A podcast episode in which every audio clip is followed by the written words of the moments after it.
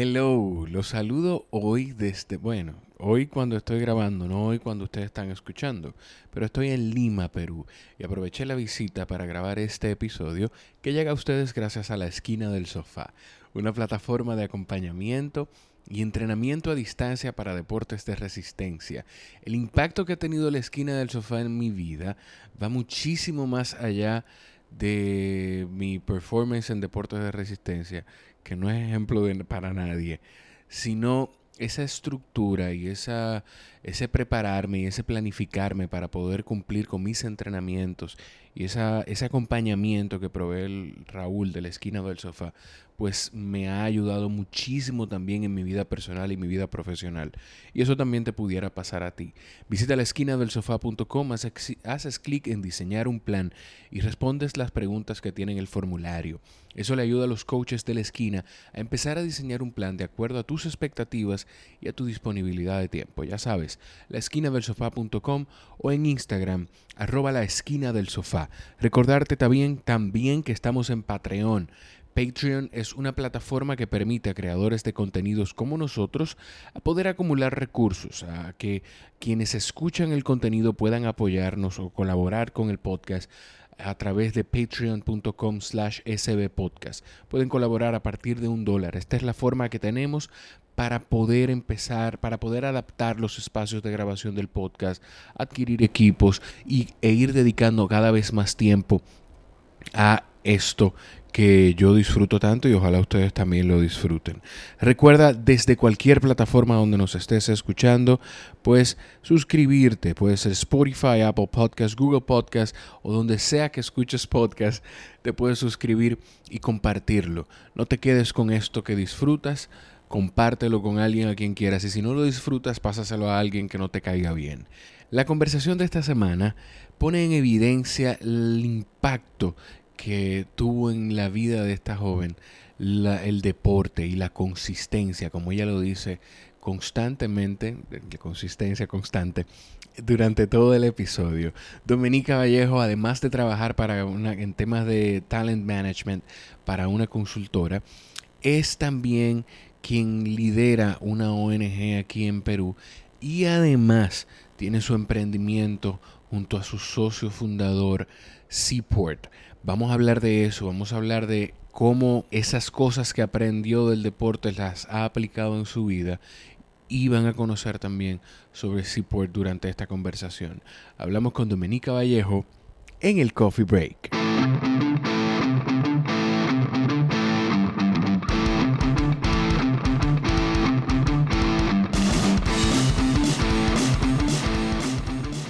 Pues señorita Dominica Vallejo, ¿cómo estás? Bien, todo muy bien. finalmente, finalmente juntos. Sí, sí, sí, finalmente. Después de eh, un Via Crucis que, me hice yo solo. es verdad, es verdad. Sí, mira, Dome, primero está muy, muy, muy bonita. Lástima que, bueno, si están escuchando en, en Spotify o en Apple Podcast, pues pueden ir a YouTube y van quizá a ver algo de la vista que tenemos. Esto es espectacular. Yo estoy viendo algo hermosísimo y, o sea, esto es un piso 16, ¿no? 16. Así es. Dome, cuéntame, estamos en Lima, aproveché el viaje a Lima y pude sentarme contigo a hablar de distintas cosas. Tú, además de ser triatleta, de trabajar para una empresa privada aquí en Perú, tienes tu nuevo emprendimiento junto con otra persona, me parece, sí, con mi socio. Con tu socio. Y hace, trabaja también, que en principio yo pensé que era de eso que íbamos a hablar, de la ONG de, de Baica, el proyecto Baica. Cuéntanos un poquito a la gente, eh, primero, quién es Dominica Vallejo. Ya, a ver, comienzo. Em, bueno, yo en realidad toda mi vida he sido bastante deportista, creo yo. Sí. Em, mi papá me lo inculcó, me acuerdo que a los 10 años me obligaba a ir al sábado deportivo, me acuerdo.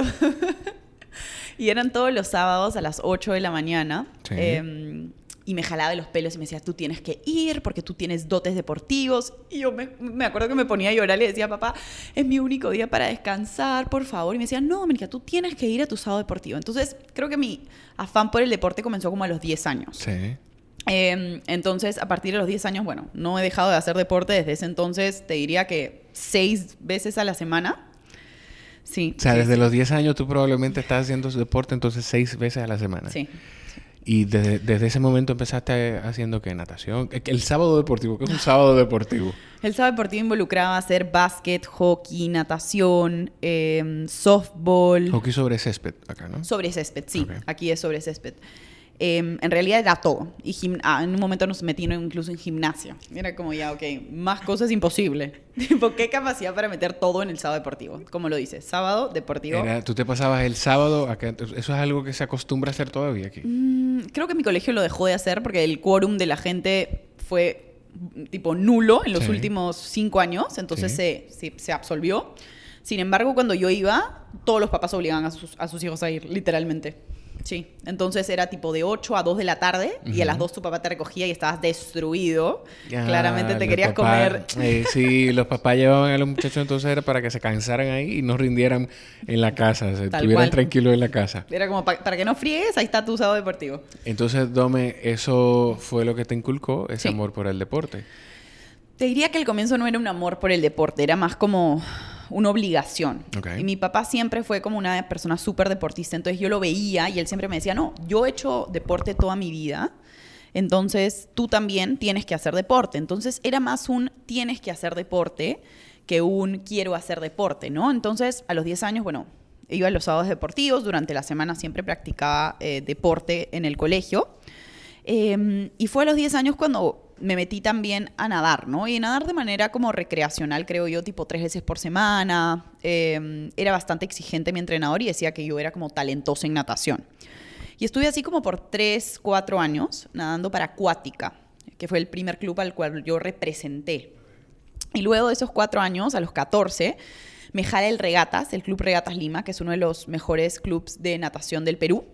Eh, y me dicen, mira, Mónica, tienes mucho talento, nosotros queremos como traerte al club.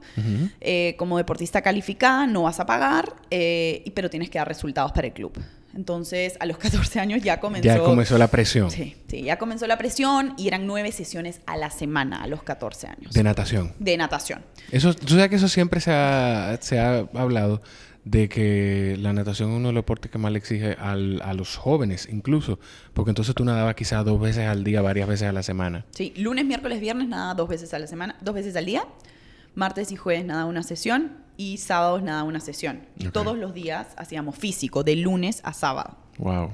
Entonces, y además entonces la responsabilidad de la escuela.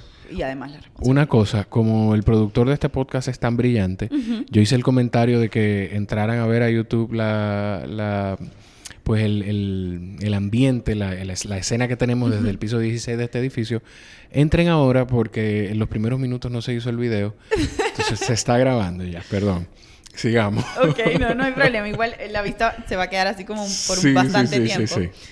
Eh, entonces, bueno, después de esto, a los 14 comienzo a tener esta super rutina. Y de hecho me era muy difícil porque es un momento de mi vida en el cual mis amigas salen mucho, ¿no? Sí.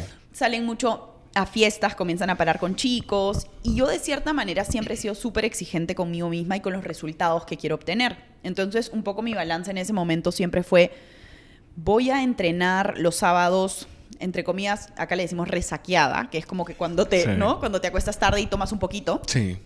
O duermo, entreno bien el sábado y el sábado me voy de fiesta. Pero claro, los sábados nunca había nada, todos los planes eran telazas, telazas, o sea, ¿Telazas qué es? tipo aburridos. Esto va a pasar mucho en este podcast, en este episodio del podcast, pero está bien porque de eso se trata, pues la gente va a conocer también un poquito más de la, Sí. del- de la jerga peruana. y yo uso bastante jerga, así que ya, ya, la- ya lo verán a lo largo del podcast. Sí. Eh, entonces, como que yo siempre fui súper exigente conmigo misma. Eh, en el colegio, siéndote 100% sincera, como que no era de las mejores, pero no era de las peores, como era promedio. Pero para mí eso me bastaba y mis papás nunca me exigieron como tienes que ser buena, tienes que ser buena. Mi papá nunca ni mi mamá me exigieron resultados a nivel académico ni deportivo. Eres más yo quien me ponía la presión en todo.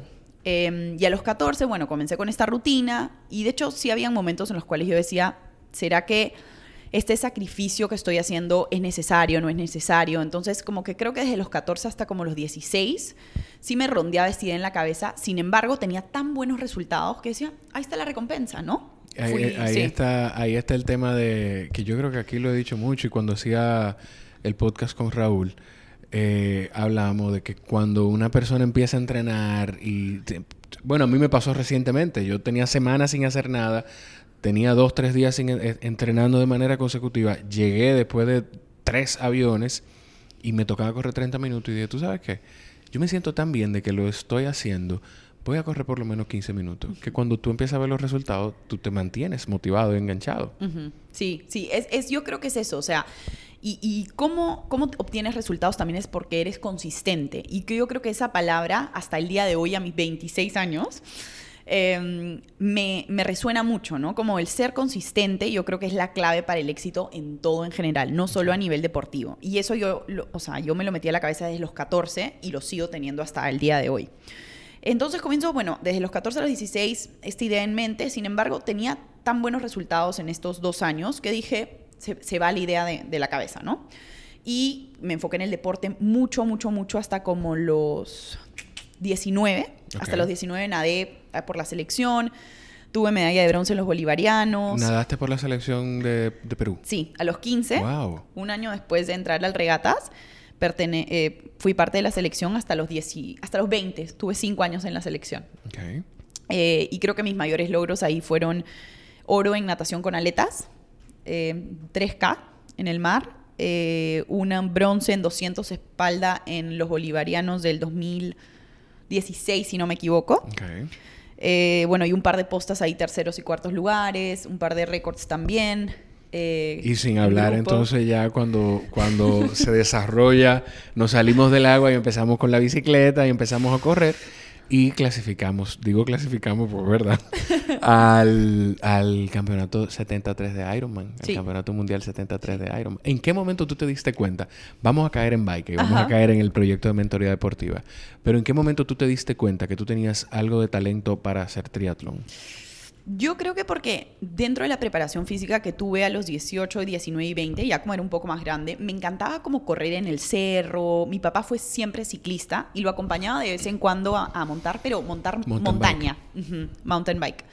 Y a los 18, 19 y 20 ya me, o sea, me dejó de gustar un poco la natación, tipo me parecía muy rutinaria, siempre lo mismo, metros y metros, y creía que había llegado como a mi tope deportivo que hoy quizás no, creo que no es verdad. Sin embargo, uno de mis entrenadores, eh, digamos, más importantes se retira cuando yo tenía 19 para 20. Y esa fue mi decisión. Entonces yo dije, a ver, me gusta el mountain bike, me gusta correr y bueno, soy buena nadando. ¿Por qué no vamos a hacer triatlón? Entonces en ese entonces salía con un chico que hacía triatlón. Y dije, bueno, puede ser, vamos, vamos a ver. Comencé a correr un poquito más. influencia de las parejas. La, buena influencia. ¿Cuántas, historias empezarán así en la vida de tanta gente? gente que empieza una carrera porque su pareja hace estudia esa carrera, o sea, pero qué bien, qué bien, todo queda, algo queda, que siempre quedan cosas buenas. Sí, y, finalmente es algo positivo, ¿no? Entonces, sí, conocí a este chico y este chico me dice, oye, me estoy yendo a México a una carrera 73 en Cozumel, vente conmigo. Yo como, bueno, puede ser. Y después dije, no, ya, me voy. Me voy porque de repente es lo mío. ¿Pero fuiste a verlo o a hacerlo? Fui a verlo. No, no, no, no, ah, no, no, no, no, no, no, casi me muero. No, no, no. Cuando lo vi dije, esto es lo mío, pero hay que entrenar. Sí. Entonces fui, lo vi y dije, esto es lo mío. Y regresé y me acuerdo que, no sé, regresé, ponte un domingo de Cozumel y el lunes ya estaba entrenando. A mí me pasó así con el running. Yo había empezado a correr y en ese momento la dichosa estaba empezando a enamorarme. La dichosa es mi esposa, así le llaman. Eh, ella estaba empezando a conquistarme. Y me invitó a ver una carrera. allá tenemos un evento que se llama Miami en Olla. Eh, Miami en Olla porque se supone la, la, temática es de que son el grupo de personas que no puede hacer el viaje a Miami a hacer el, la media maratón. Puede hacer Miami en Olla en República Dominicana. ¡Qué buena! Entonces... Y de verdad que yo, yo creo que fue Miami en Olla o fue el Maratón Madrugador, que esa era una carrera que se hace 30 kilómetros y 42. No recuerdo cuál de los dos fue. Pero el ambiente que yo vi en la meta fue lo que terminó de decirme, no, que yo tengo que hacer esto. Increíble. ¿Te pasó igual entonces a ti? Me pasó igual tal cual. O sea, yo lo vi y así como tú con, con tu esposa, tipo, yo vi a este chico y dije como, que, o sea, qué reto para más interesante, ¿no? Algo como que yo veía imposible literalmente. O sea, yo decía, ¿cómo puedes correr 21 kilómetros después de pedalear 90? Y bueno, ya, a ver, no es como para votarme, pero correr dos, nadar dos para mí no es nada. O sea, yo nadaba como 14 kilómetros al día. Ay. Sí, sí, sí. Ay. wow. Entonces como que no lo sentía tanto, pero igual yo sentía que era un súper reto poder hacer los tres Claro. consecutivamente, ¿no? Entonces yo regreso y me meto, la primera, eh, mi primer equipo de triatlón fue Perú Triathletes. Ok. Y comienzo a entrenar ahí como por dos años, me parece, eh, y obtuve muy buenos resultados. Entrené como por ocho meses y a los ocho meses me acuerdo que fui a mi primera carrera. Eh, no me acuerdo ahorita cuál fue exactamente, creo que fue o Punta del Este, creo que fue Punta del Este. Y clasifico al Mundial de Australia. Wow. Entonces, ya me, o sea, ya te imaginarás haciendo la historia, ¿no? Pero en ese momento, en ese momento que tú clasificas, tú, o sea, tú estás consciente de, de- o era, tú dijiste, bueno, clasifiqué esta otra carrera, o ya tú le tenías ese amor a la distancia. La verdad, ya vamos a ser 100% sinceros Por en favor. este, en este podcast. yo, como les dije, tipo, siempre he sido una persona súper exigente conmigo misma. Entonces, cuando yo me meto a algo, no me meto a algo para ser medianamente buena. Tú querías decir mediocre, pero dijiste medianamente buena. Está bien, o sea, perfecto. Sí, sí, sí, te entiendo. Claro, como que para mí en mi cabeza era tipo, no puedo simplemente llegar. O sea, eso no es mi meta. Mi meta es o quedar top 3 o quedar top 5, pero sí no estaba en mi cabeza clasificar un mundial. O sea, ojo que eso para mi primera carrera no lo tenía en mente. Sin embargo, yo quedo segundo lugar en esta carrera de mi categoría 18-24 y la primera ya tenía el cupo y yo no lo Uh, sabía.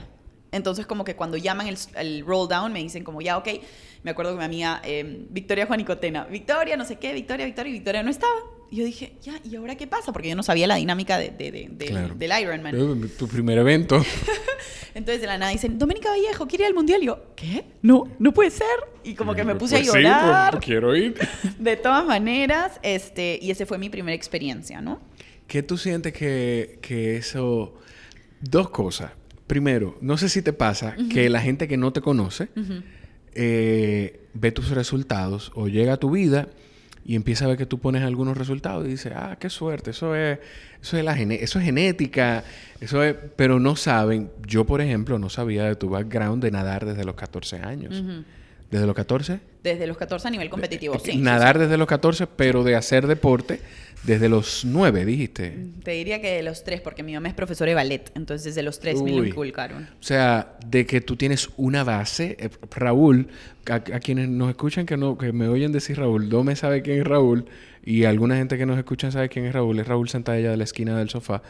Mi coach. Eh, sí, nuestro coach.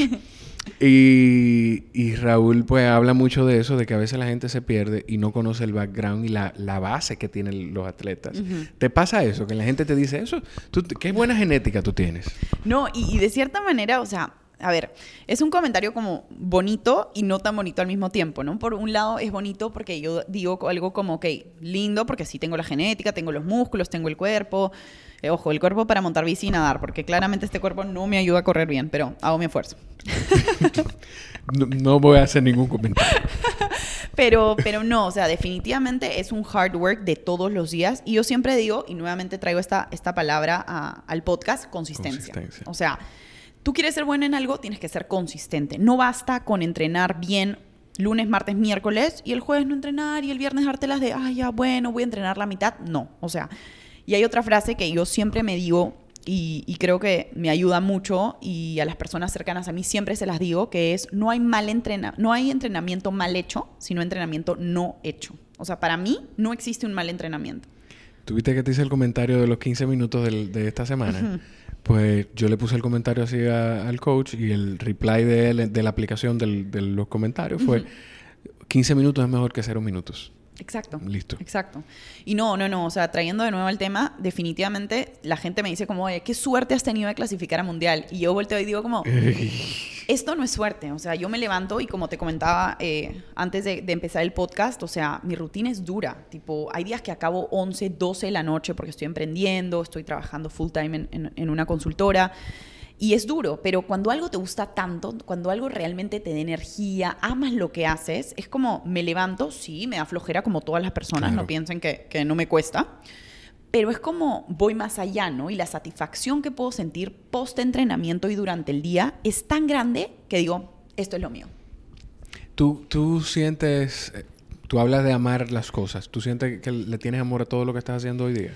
Hoy en día yo te diría que sí. O sea, siento que y, es como bastante tipo espiritual lo que voy a decir, pero hace mucho, mucho tiempo, muchos años, no me siento tan feliz conmigo misma en relación a cómo estoy como persona, cómo estoy con mis proyectos, con qué personas me estoy interrelacionando últimamente. El tiempo en que lo dedicas. El tiempo. O sea, quiero decir, lo, con, quizá cómo te sientes y en lo, que, en lo que dedicas tu tiempo. O sea, al final eso es una satisfacción muy grande cuando tú sientes que estás invirtiendo tu tiempo, que es lo más valioso que todos tenemos, en cosas que, te hacen sentir así. Yo diría que eh, hoy, hoy por hoy invierto el tiempo pues en, en, mi trabajo full time, que es la consultoría, y definitivamente lo que más me gusta de la consultoría, como ya verán en este podcast porque no dejo de hablar, es conversar. es conversar con mis clientes, es conversar, em, conversar con ellos, digamos, interrelacionarme, escuchar mucho sus necesidades, ¿no? Y a mí me encanta, pero me encanta leer. Entonces voy como que craneando en mi cabeza, ok, ¿qué solución le puedo dar a este cliente? Entonces, eso me encanta. ¿Qué tipo de consultoría que haces tú? Talent Strategy. Ah, sí, veo cosas de talent strategy. Me encanta. Bien, eh, o sea, eh, es, como eh, human resources. Exacto. mira qué, qué, bien. Pero enfocado en innovación, como en transformación cultural, es lo que me apasiona. ¿no? Y ver como la necesidad del cliente y entenderla y generar una hipótesis y de ahí darme cuenta que esa hipótesis nada que ver con lo que yo pensaba. O sea, me, me gusta mucho cuestionar, cuestionarme a mí misma y al cliente también. Entonces te diría que por un lado la consultoría, por otro lado mi emprendimiento de mentoring deportivo eh, es súper, súper importante y me llena mucho como persona poder yo a través de mi know-how de años de experiencia en el deporte y bueno, mi carrera como psicóloga y ahora mi certificación como life coach, poder ayudar a las personas a potenciar, eh, a potenciarse a sí mismos, ¿no? Ese es el proyecto de mentoría de, ¿cómo es? ¿Z Sport o C, Sport? Seaport. Seaport. Ah, bueno, sí, es Seaport. Sí. Sí, sí, Ese es el proyecto de mentoría. ¿Qué, te iba a decir?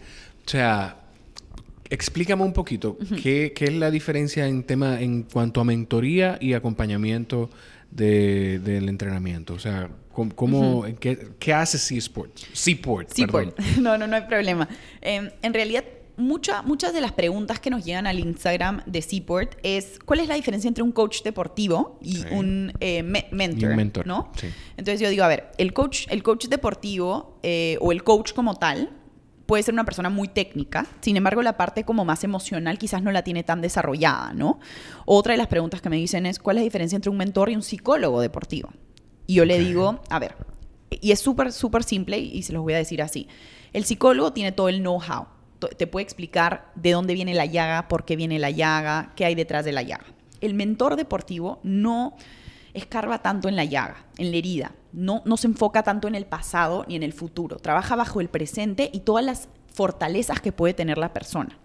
Y yo te diría que el valor agregado del mentor es la experiencia de años en el deporte. Entonces ya pasó por todos los ciclos que ha pasado la persona, ya se deprimió, ya regresó, ya tuvo todos los triunfos y ese valor agregado es, o sea, es, es tan increíble y al menos a las personas que son mis mentís, a las personas que yo mentoreo, siempre me dicen como, yo fui un psicólogo deportivo, sin embargo el entendimiento y la comprensión que tú tienes acerca de mis momentos de frustración. Sí, pues ya los viviste. Tal cual, son tan profundos que me, me identifico mucho contigo, ¿no? Entonces, por ahora hacemos eso, eso, mentoring deportivo, y también tenemos paralelamente un app, estamos desarrollando un app para clubes deportivos donde medimos asistencia y rendimiento como feedback.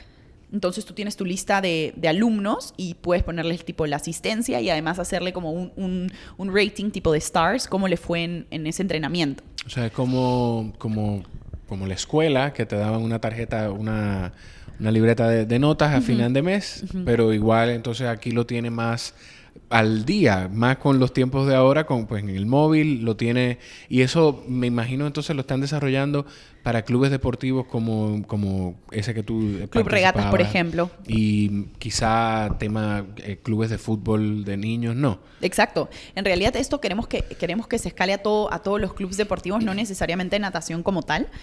Ahorita lo estamos piloteando en clubes de natación porque es donde tenemos los mayores contactos, eh, digamos, contactos más cercanos. Sin embargo, esta plataforma eh, a la larga queremos que, por ejemplo, no es que únicamente le des un feedback tipo general, te fue bien Jorge en tu entrenamiento. No. Es como este feedback va a estar atado a tres objetivos que esta persona tenga. Entonces, el feedback va, es mucho más personalizado. Tú pones los objetivos, los subes a la herramienta y tu entrenador te da feedback bajo esos objetivos diariamente, semanalmente, quincenalmente. Eso es un programa más personalizado por cada club. Entonces, lo que por lo que escucho, no es el tema de Seaport no es un no es algo de o, o tienes un mentor o tienes un coach. Son cosas que pueden y deberían ir acompañadas. Totalmente, totalmente. Y, y de cierta manera, por ejemplo, ¿Por qué, ¿Por qué, nosotros decidimos desarrollar este app? Porque a la larga el mentoring lo vamos a hacer de manera remota. Por ejemplo, tú eres una persona que vive en Perú y te quieres conectar con Fernando Santos, que es un amigo nuestro en Brasil, que es, que es este finalista mundial. Y tú quieres que Fernando Santos te haga el mentoring deportivo. A través de nuestro app tú vas a poder tener sesiones de videoconferencia con Fernando Santos. Hacer el pago a través del app. Y eh, también queremos, y eso está como en, en veremos todavía, eh, poder tipo a los top tres atletas de cada club darles como el beneficio de una sesión, dos sesiones o tres sesiones de mentoring con la persona que ellos elijan según, según su, sus, sí, según sus competencias, sus gustos. Te pregunto, ¿esto surgió por una necesidad que tenía... ¿Cómo se llama tu socio? Santiago Won. Entonces, ¿esto surgió por una necesidad que tenía Dome, que tenía Santiago, o fue algo que pensaron? Porque muchas veces la, este tipo de soluciones surgen de necesidades que tiene la persona que las, que, las, las, inventa o que las emprende en este caso. En realidad comenzó de Santiago, Santiago tuvo la idea y un día como que me dijo, oye, me tengo esta idea, la quiero desarrollar, pero no sé, y nos fuimos a tomar un café, me acuerdo. Nos fuimos a almorzar, nos fuimos a almorzar abajo de su oficina. Y me, me contó esta idea y yo le dije, yo me identifico mucho con esta necesidad, tipo, de tener apoyo en ese momento. ¿Y, a qué voy con esto? Que a los 20 yo dije, mm, ya, me, me, voy porque, bueno, creo que no voy a poder llevarlo con la universidad. Creo que el hecho de que mi entrenador se haya retirado yo, también genera en mí poca motivación. Sí, porque tú tenías un lazo fuerte con esa persona que tenías años, entrena años entrenando. Sí, y, y, básicamente yo lo sentía como mi papá. O sea, literal, literal. Había momentos en que me daba mi látigo ahí como, estás haciendo malas cosas. Pero, pero me sirvió, me sirvió. Entonces conversamos un poco acerca de la necesidad que habíamos tenido ambos para, él, era, él también era un súper, súper buen nadador. Em, y hablamos acerca de la necesidad y dijimos, bueno, construyamos algo. Se dieron cuenta que él dijo, él también era un súper, súper buen nadador.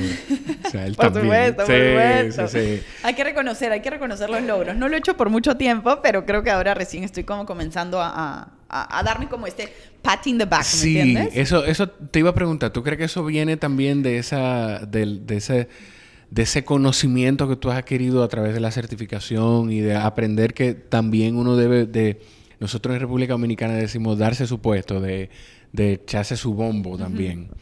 Sí, yo creo que definitivamente, o sea, a ver, la certificación como life coach me ayudó mucho a darme cuenta de, de, que a veces no reconocemos nuestras fortalezas porque simplemente decimos, no, voy a ser como una muy narcisista o, no, como que me estoy echando muchas flores. Es, algo, es una expresión que usamos aquí en Perú mucho, echarme flores.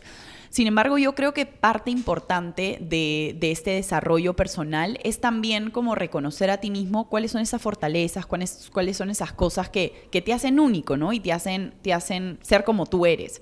Entonces creo que recién hace un tiempo Em, no sé, la gente me decía, oye, me eres súper buena en triatlón. Y antes hubiera dicho algo como, no sé, tipo, sí, sí, soy buena, pero, pero eh, me falta mejorar en tal cosa. Y ahora sí soy capaz de decir como, sí soy buena, porque bueno, me ha tomado años y años y años de entrenamiento, ¿no? Pero creo que es un proceso de crecimiento, son los años em, y definitivamente la certificación como life coach me ayudó también a eso. Dome, vamos a volver a, Seaport. Eh, que por cierto, ¿dónde la gente puede buscar la información de Seaport? Em, Igual lo voy a, vamos a dejar todos los enlaces en la descripción, pero ¿dónde la gente la puede encontrar? Los invito a seguirnos en, Instagram como Seaport. Bueno, y Jorge ya les compartiré después. Seaport eh, slash para abajo, rayita abajo, oficial. Y en Facebook estamos como Seaport. Z-Port. Exacto, es como Sport, pero con Z. Exacto, tal Entonces, igual eh, yo voy a dejar los enlaces en la descripción. Pero yo quiero que hablemos, que yo creo que, que por, nosotros nos seguíamos ya, pero creo que por Proyecto Baica fue que empezamos como a escribirnos por un momento de una recaudación que tú estabas haciendo. Dile a la gente, por favor, qué es Proyecto Baica y la labor hermosísima que ustedes hacen aquí en Perú. A ver, Proyecto Baica nació, em, bueno, unos amigos en realidad fueron a Puno a, hacer servicio social. Comenzó como a entregar ropa em, para gente necesitada en altura porque hacía mucho frío y vieron la necesidad también de conseguir algún medio de transporte ecológico, ¿no? Que no, que no contaminara a estos niños porque literalmente caminaban entre 10 y 12 hasta 14 kilómetros al día. Y estamos hablando de niños de 8, 9, había uno de 6, 7, 10 años, ¿no? Caminaban eso para, ir a la escuela. Para ir a la escuela, de su, de su casa a la escuela. O sea, ida y vuelta, ¿no? 7, 7, 6, 6, así. Y, y, ¿Y qué pasa con esto? Que llegaban a la escuela muertos, de, o sea, cansadísimos, cansadísimos. Eh, ¿Y qué pasa? Que en las escuelas de, Perú, al menos en Puno, no todos les dan desayuno y no todos tienen los recursos para ir, ir con desayuno. Puno es una, es una zona de altura. Es una zona de altura, 4.000 metros eh, sobre el nivel del mar. Sí, 45, eh, 45 minutos en avión desde, desde Lima. Desde Lima. Em, entonces vieron la necesidad y, definitivamente ver cómo esto impactaba en el rendimiento de los niños y todo fue fuerte, ¿no? Entonces regresaron a Lima y yo me junté con una amiga y me dice, oye, ¿tú que montas bicicletas? ¿Tú crees que puedan donar bicicletas? Yo le dije, bueno, juntémonos y armemos un plan, ¿no? Un plan estratégico para, para donar bicicletas. Y así fue como nació un poco la necesidad, ¿no? Esta, esta idea de, de donar bicicletas a lugares del Perú. Comenzó con Puno, pero ahora ya no, ya no está solo en Puno. Este, de donar bicicletas a colegios, porque nosotros les donamos a los colegios, no a los niños. Mm. Porque, ¿qué pasa? Que si tú se los donas al colegio y le das como una hoja de responsabilidad al profesor por cada niño, hacemos que los padres firmen la hoja de responsabilidad de cada bicicleta. Wow, o sea que no es, no es toma y me olvidé de esto. No, no, no, no, no. no. Incluso cuando ellos no están en el colegio, las bicicletas, cuando no están en, etapa escolar, se quedan las bicicletas en el colegio para que, digamos, no sé, no las usen, bueno, no las usen para otra cosa, porque no, porque montar bici es chévere, pero sobre todo por el cuidado y el mantenimiento, que es muy complicado en altura. Y no hay como, no sé, un mantenimiento a la vuelta de la esquina como aquí en Lima, ¿no? Sí, sí, sí. Eh, y bueno, y ahora les damos kit de, kit de mantenimiento, vamos a hacerles capacitaciones de cómo pueden, este, digamos, cuidar sus bicicletas. Y, y, bueno, y fue así un poco como nació y actualmente tenemos entre 8 a 12 entregas al año en lugares como Puno, Arequipa, hemos llegado a la selva, Cusco, Cajamarca, Huaraz, y bueno, por ahí se me queda una más. ¿Como, como cuántos niños ustedes creen que han tocado ya con.? Ya tenemos el número, porque nosotros manejamos números muy bien. Lo que pasa es que para conseguir el contacto de las empresas y que las empresas te donen plata, ellos siempre te dicen, ok, linda tu presentación ejecutiva, dame números. Y tú le dices, a ver, rendimiento del niño ha subido tanto por ciento, la asistencia del niño ha subido tanto por ciento. O sea que no es nada más el número de. Eh, eh, hemos tocado 100 niños, por decir un número, no sé cuántos. Pero digamos, por decir un número, hemos tocado 100 niños. Es que ustedes dicen, tocamos 100 niños, pero en esos 100 niños, en 90 el rendimiento subió en tanto, eh, así. Tal cual. Entonces las empresas buscan eso para que, para que nos donen plata y a la, a la hora de ellos donarnos plata, ellos pueden deducir impuestos. Entonces es como un win-win. Plata es dinero. Plata es dinero, perdón. Sí, no, no importa, no importa. Yo creo que igual es, muy, es muy universal, pero para, para quienes no, no conecten con eso. Entonces, bueno, así nace y ya tenemos entre 3 y 4 años, yo no me acuerdo muy bien. Y, quiero que lances un número de cuántas, cuántas bicicletas crees que hemos, que, hemos donado. Bueno, en 3, 4 años. En 3, 4 años, calculándolo a 8 entregas 8, 8 a 12 entregas al año. 8 a 10 entregas al año. 8 a 10. Entonces, digamos, vamos a decir que son 9 por 3. Eh... ¿400 bicicletas? No, más. ¿Más? 675 bicicletas. ¿Qué? Sí. sí. Hasta diciembre del 2019. ¡Wow! Que, que, no que no significa 675 niños, puede significar más. Porque si las bicicletas se quedan en las escuelas, un niño termina quizás su proceso en esa escuela, o se muda a la ciudad, o, o no sé, pues esa bicicleta puede tocarle a otro niño que, esté pasando por una situación similar. Total, total. Entonces sí, son 675 bicicletas eh, las cuales hemos donado y en realidad es bastante eh, importante también explicar un poco la logística, ¿no? Por ejemplo, yo soy una persona que quiero donar una bicicleta. ¿Cómo nos encuentran? Nos encuentran en Instagram como Proyecto Baica o en Facebook nos hacen el contacto a través de esas dos redes sociales. Dicen, oye, ¿qué tal? Em, por ejemplo, Jorge, quiero donar una bicicleta. Ok, Andrea, eh, Doménica, mira, te mando acá las direcciones de donde los puntos de acopio, deja las bicicletas aquí y síguenos en, las redes para que puedas ver las entregas. Perfecto. Eh, tú vas, dejas esta bicicleta en los puntos de acopio, que son los lugares más cerca a tu casa. Tenemos siete o ocho puntos de acopio. En Lima. En Lima. y en Arequipa y en otros lugares también tenemos más. Entonces tú dejas tu bicicleta ahí, le ponen como un sticker, sabiendo tipo nombre de la persona que lo donó y eh, más o menos la fecha para tener algo ahí como registrado, ¿no? Y esta, y cada 15 días va un camión enorme a buscar las bicicletas a todos estos puntos de acopio y las lleva a un punto de acopio más grande, que es una casa que nos la prestan en la planicie, que es un lugar un poco más alejado, donde están todas las bicicletas almacenadas. Hasta que ustedes entonces van a hacer las entregas. Y no, no, ahí no queda. Sábados y domingos hacemos mantenimiento de estas bicicletas. Porque claro, como son bicicletas usadas, la mayoría, hay que cambiarles llantas, hay que, hay que arreglarlas. Entonces, sábados y domingos va gente a hacer mantenimiento de estas bicicletas. Luego nos llega la necesidad a través de diferentes ONGs de colegios que necesitan eh, bicicletas. Entonces nosotros lo que hacemos es ver, digamos, la cantidad de niños que hay con las edades y más o menos eh, hacer, digamos, el, el conteo de bicicletas si es que los tenemos. Una vez que hacemos el conteo de bicicletas, separamos las bicicletas, le hacemos otra vez mantenimiento, las empacamos y viene un camión eh, de una empresa que nos, nos, da el servicio gratis hasta Cusco, gratis. Y de Cusco. Que de aquí a Cusco manejando es cuánto? Yo te diría que dos días. Dos. Ay. Porque hay que parar.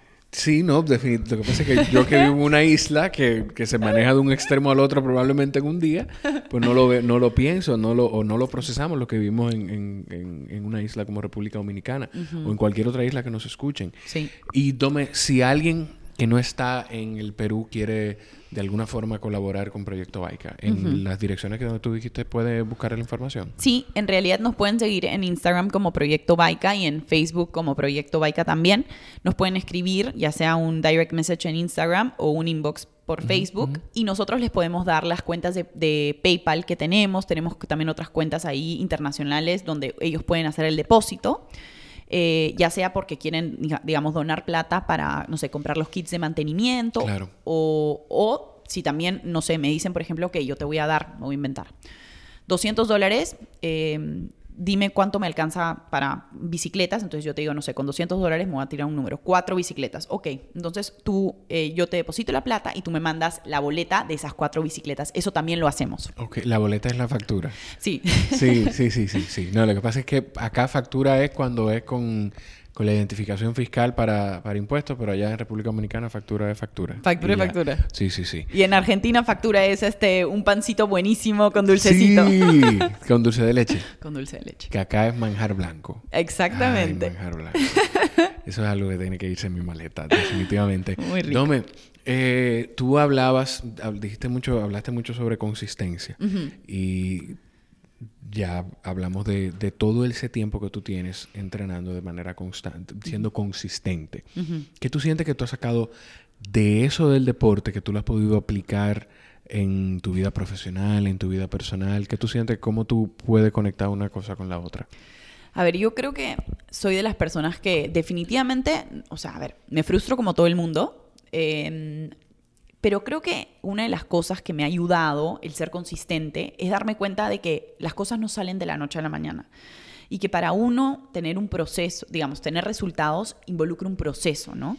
Entonces yo creo que a nivel profesional y, sobre todo en consultoría, donde, donde el cliente te puede cambiar algo de la noche a la mañana y tú tienes que decir, ya lo hago, porque literalmente es así, es como que siento que a través de ser consistente en mi vida deportiva, hoy por hoy siento que los procesos no me cuestan tanto a nivel profesional, a nivel emprendimiento, como que tengo mucha resiliencia, ¿no? Y entiendo que si me caigo, ok, es una experiencia. Y siempre, siempre veo el lado positivo de caerme, ¿no? O sea, el lado positivo de que las cosas no me salgan bien. El lado positivo de, de que, ok, las cosas no se dieron como yo quería, por algo será. No me cuestiono tanto como, ay, pero ¿será que yo no soy bueno? No. O sea, hace cinco años te hubiera dicho que sí. hace cinco años será como, pero ¿por qué? ¿Qué habré hecho mal? Hoy por hoy te digo que lo veo todo como una experiencia. ¿Y qué pasó entonces en esos cinco años que, que te cambiaron tanto? Mm. Que, que, antes tú, si alguien te decía, tú eres buena en triatlón, tú decías sí, pero... O, o si te caías, empezabas a dudar de ti, a decir qué habré hecho yo mal, por qué me pasó eso. ¿Qué pasó en ese proceso de tiempo? Mm, buena pregunta. Yo creo gracias, que... Gracias, gracias. sí, muy buena pregunta. Me hace reflexionar mucho. Em, a ver, yo creo que es un proceso de autoconocimiento, ¿no? Y hace cinco años, o de repente un poquito más, como comencé un poco a invertir un poco más de tiempo en autoconocerme, en conocerme un poco más a mí misma, ¿no? Invertí, em, y eso que fue más tiempo, ¿no? Y fui un psicólogo porque quería como conocerme un poco más a mí, mis debilidades, mis fortalezas, y me ayudara un poco a ver qué cosa tenía que trabajar yo. Y una de las cosas que mi psicóloga me dijo como, lleva un diario, me dijo, y, todas las cosas que te molestan o cuando tengas un día muy pesado, escribe. Entonces comencé a hacer ese ejercicio y, me di cuenta de todas las cosas que yo paso, y está, sorry por la palabra en inglés, pero no la encuentro en español. No me importa. Es como for granted, ¿no? Eh, que tú las la menosprecias. Eh, sí. o no las, más que las menospreciar, las pasas por alto. Exacto, sí, las paso por alto. Y de ahí te das cuenta, y, y como cuando reflexionaba y leía mi diario, decía, Doménico, o sea, tú estás haciendo cosas extraordinarias y tú no te estás dando cuenta, ¿no? ¿Y, qué son estas cosas extraordinarias? Resultados, cómo podía llevar bien mi trabajo, mi carrera, porque en ese entonces estaba estudiando psicología, no trabajaba todavía. Impactaba en la vida de tantos niños directa e indirectamente a través de Baica. Bueno, y antes tenía otra ONG de donaciones de pelo para niñas con cáncer toda mi vida ha sido bastante de, ayuda, me encanta. Me encanta. Em, entonces, no sé, como comencé a escribir y creo que eso, o sea, ese ejercicio de escribir, de comenzar a leer un poco más acerca de self-love, de self-growth, me ayudó mucho a mí a darme cuenta de, que nosotros venimos al mundo como con una misión, ¿no? Y, no, y no simplemente dar las cosas por alto, sino que también creértela y, y estar orgullosa de ti misma. ¿De dónde que te sale entonces? O sea, yo no sabía de la ONG del, tema del pelo. Sí. ¿De dónde? ¿Por qué tú, o sea, hubo algo en tu vida que te hizo moverte a, a todas esas a todas esas obras, a, tener esa, ese nivel de conciencia social quizás? A ver, yo creo que pueden ser dos factores, ¿ya? Uno de ellos definitivamente es mi mamá, o sea, mi madre, mi mamá. Mi mamá es una de esas personas que es tipo, demasiado buena y quiere ayudar a todo el mundo. O sea, es impresionante la capacidad de, de dar en todo sentido de la palabra. O sea, yo creo que ella es como mi mayor inspiración por ese lado, ¿no? Y mi papá por el lado deportivo. Sí. Pero mi mamá sí, o sea, mi mamá siempre fue desde chiquita, nos íbamos de road trips, me acuerdo, en Perú, y siempre era, paraba el carro y le decía a mi papá, no, no, no, no, Goyo, tenemos cinco sándwiches y somos cuatro. Uno va a ir para ese niño que está ahí a la derecha, porque se muere de hambre. Entonces, nosotros era como, ma, pero, pero son cuatro chiquitos. No, no, no, no. Tú vas a comer tu, un pan. No puedes comer uno y medio porque él lo necesita más que tú. Entonces, esas cosas me hicieron como inculcar también este sentido de, de ayudar, ¿no? Entonces, definitivamente mi mamá es una figura. Y por otro lado, em, pucha, es como a ver, si, alguien me diría cuál es tu misión en el mundo, o sea, cuál es tu, propósito de vida, mi propósito de vida yo creo es como contagiar esta energía que tengo por la vida, ¿no? Y contagiar esta energía y hacer que todo el mundo, de cierta manera, como que crea más en sí mismo. Eh, y sacar lo mejor de cada uno, ¿no? Y, y, cómo es sacar lo mejor de cada uno? Si yo tengo, o sea, si yo tengo la, el privilegio de tener todo, o sea, porque creo que dentro de la medida de lo posible tengo salud, tengo familia, tengo un trabajo, ¿por qué no yo puedo dar? O sea, dar de mí, no dar de mi tiempo, dar de mi conocimiento. Entonces, sí, o sea, yo creo que es como te vas dando cuenta que hay tantas necesidades en el mundo y hay tanta gente que no tiene el privilegio de tener lo que uno tiene, que es como no, o sea, yo te diría que mi propósito en la vida uno es no sé, sacar lo mejor de cada persona y hacer que las personas realmente crean en sí mismas y en el potencial que tienen dentro. Y por otro lado, hacer, o sea, y va a sonar bien cursi lo que voy a decir, pero es como hacer de este mundo un mundo mejor en el sentido de que las personas sean felices, ¿me entiendes? O sea, que realmente tipo, o sea, sean felices con el poco tiempo que tenemos en, la, en, el mundo, ¿no? Es como uno nunca sabe cuándo uno se va a ir y, es importante vivir el día a día. Ni sabemos lo que viene después. Exacto, exacto. O sea, uno puede creer en lo que sea y en quien sea, pero no tenemos ninguno la certeza de que mm. hay después. ¿Tú te has puesto a pensar en eso en algún momento? Es como duro. Que, como que viene después. Hay algo que tú...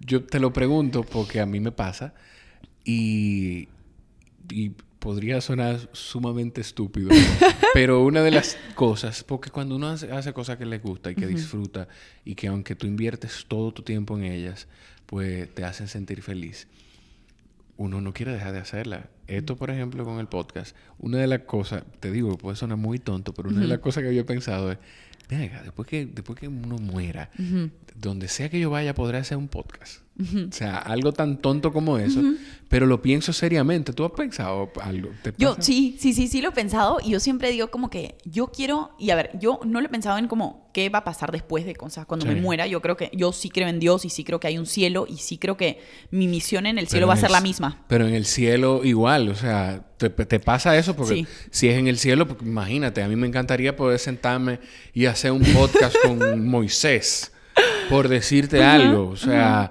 o con Noé, cuando él escuchó esa voz que le dijeron que tenía que construir un arca, que cómo se sintió, o sea, Sí. Igual, eh, ¿te pasa eso? Sí, sí me pasa mucho y yo creo que yo me veo más en el cielo em, haciendo que todo el mundo haga deporte, uno.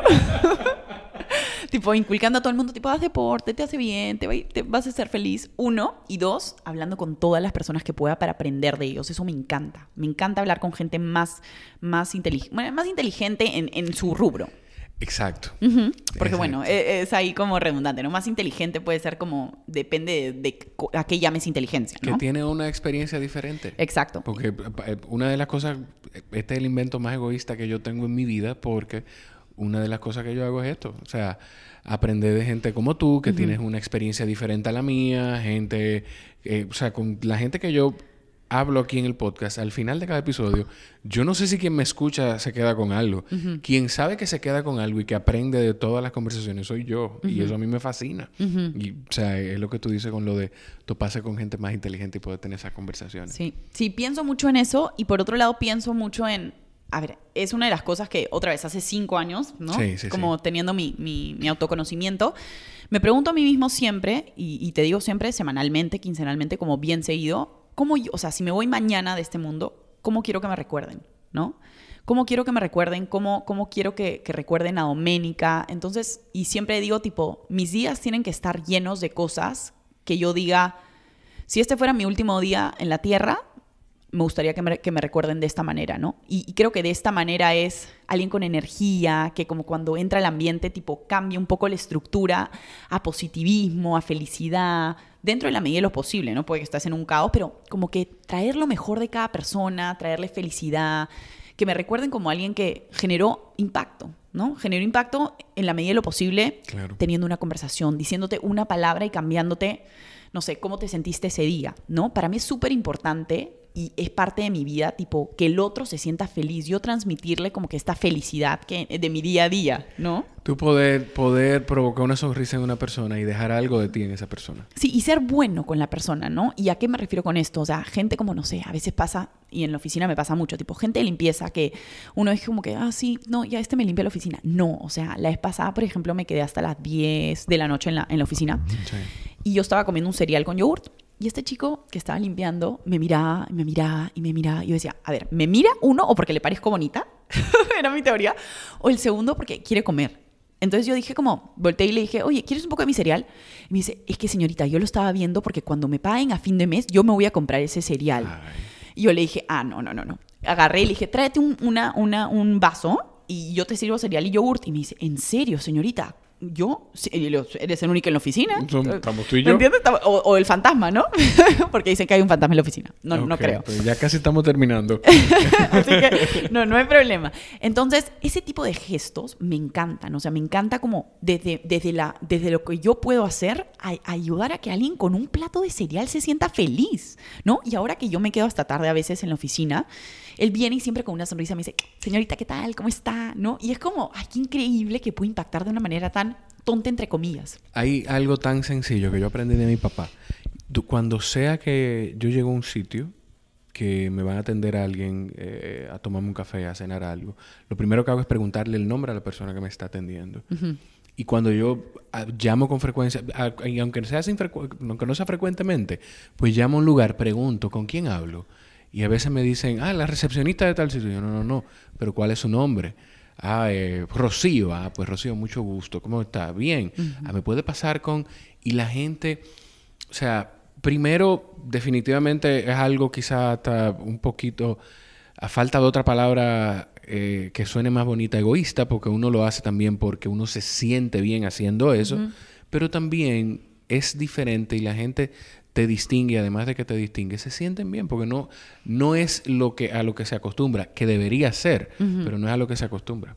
No, totalmente de acuerdo contigo. Y es como, como estos pequeños gestos que tú los pasas otra vez por alto pueden generar tantos cambios en una persona. O sea, un saludo en la mañana a los chicos de seguridad. Hola chicos, ¿cómo están? Y el chico voltea y me mira con una cara como diciendo, esta extraterrestre me está diciendo hola. Y es como, te estoy diciendo hola. ¿Tú sabes que aquí me ha pasado eso? O sea, no, yo no ojo, a mí me han tratado, a mí me, encanta Perú y me han tratado súper bien, pero yo he notado quizá que cada quien va en su mundo y la gente no acostumbra a que cuando llegue alguien a un sitio salude o que cuando llegan a un sitio saludar. Y me ha pasado, donde sea que llego, eh, o sea, yo soy así, es mi costumbre, nos parecemos un poquito en eso. Y yo llego, ah, buen día, ¿qué tal? ¿Cómo están? Y a veces como que la gente como que me mira, tú no eres de aquí. O sea, es cierto. Me ha pasado eso un par de veces. No, es cierto. Aquí, aquí, y, bueno, perdón, perdón para la gente de Perú que, me esté escuchando. No, pero te digo, quizá no es un tema ni siquiera de educación, ni mucho menos, sino de que cada quien va viviendo en su propio mundo, con sus problemas en la cabeza, y no nos detenemos con cositas pequeñas como esa. Sí, totalmente, totalmente. Yo creo que, otra vez, no sé si es algo cultural, cultural, no sé, Perú, si es algo como particular de, de, esta, de este país, no lo sé. Pero yo creo que estos pequeños detalles pueden generar tanto impacto en otras personas y tanta satisfacción personal y en verdad no cuestan nada. O sea, eso de que me digas, me da vergüenza saludar al de limpieza es como, a ver, a ver, a ver, ¿por qué? Debe revisarte. ¿Me entiendes? Tipo, vergüenza hay que tener de las cosas malas y esto es algo que mis papás siempre me han dicho. Cuando hagas el mal, ten vergüenza, pero vergüenza de cosas buenas, no. Entonces, es un poco mi filosofía, ¿no? Y, y, sí, siempre trato todos los días, en la mañana que medito entre 5 y 10 minutos, de como saber que ese día o sea, que son todos los días de mi vida, hacer algo para alguien, ¿no? Y, puede ser algo como, no sé, decirle muchas gracias al taxista por llevarme y es como, no se lo espera, o abrirle la puerta a alguien, o decirle a alguien un cumplido, o, no sé, algo chiquito. Y ese tipo de cosas son las que en mi día a día me generan demasiada felicidad. A veces hasta ceder un turno en un lugar, que quizás tú tienes un poquito más de tiempo que esa otra persona que va detrás de ti, que tú no sabes. Y, y son cosas que tú que estás escuchando, te, te duda, te pasa por la cabeza en un momento de decir saludos, ay, no, estoy cansado, pero son tres segundos. Tal cual. O sea, tres segundos.